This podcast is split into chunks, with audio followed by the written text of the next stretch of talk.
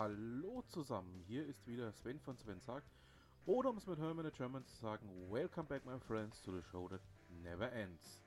Ja, ähm, da sind wir auch schon fast bei einem unserer heutigen Themen.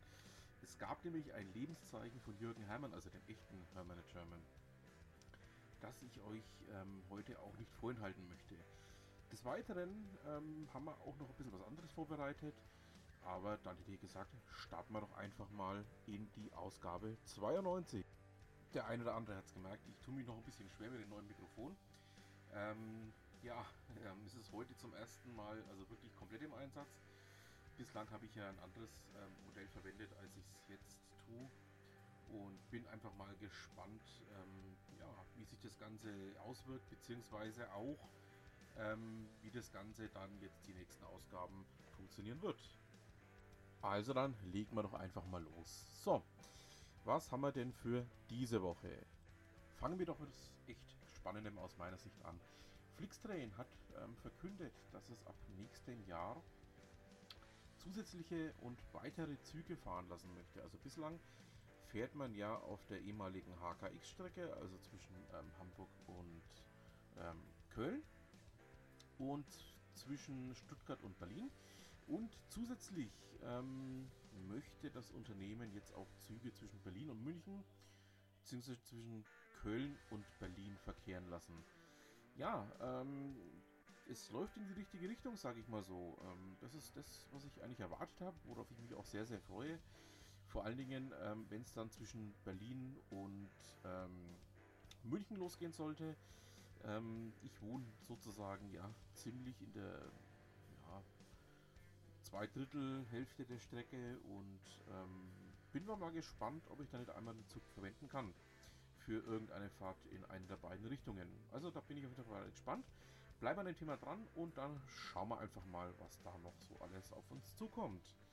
Ja, was haben wir denn sonst noch?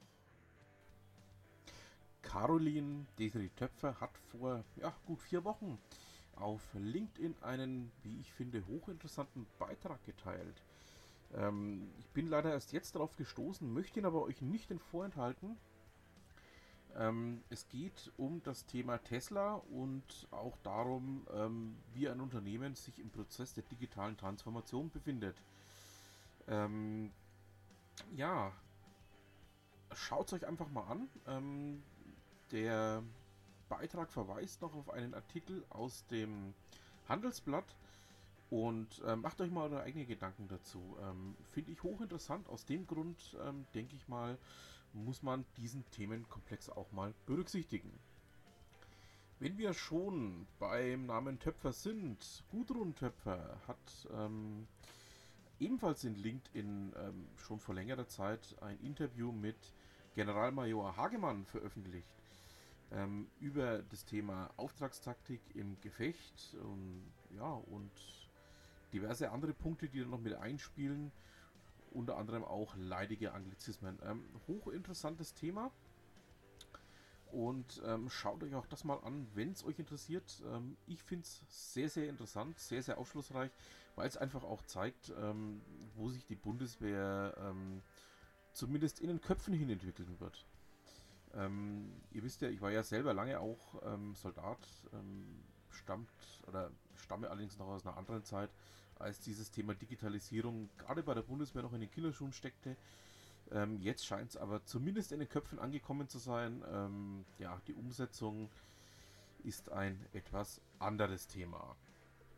Ja, ähm, jetzt kommt eigentlich ein ziemlich harter Bruch. Ähm,